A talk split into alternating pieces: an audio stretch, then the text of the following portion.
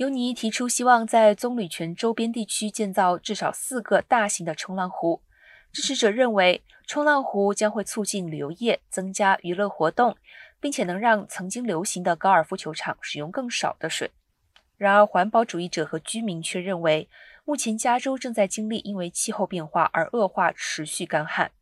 而在加州最干旱的地点之一建造大型的度假村并不明智。他们认为，巨大的冲浪池的水会在沙漠高温下迅速蒸发，浪费宝贵的资源。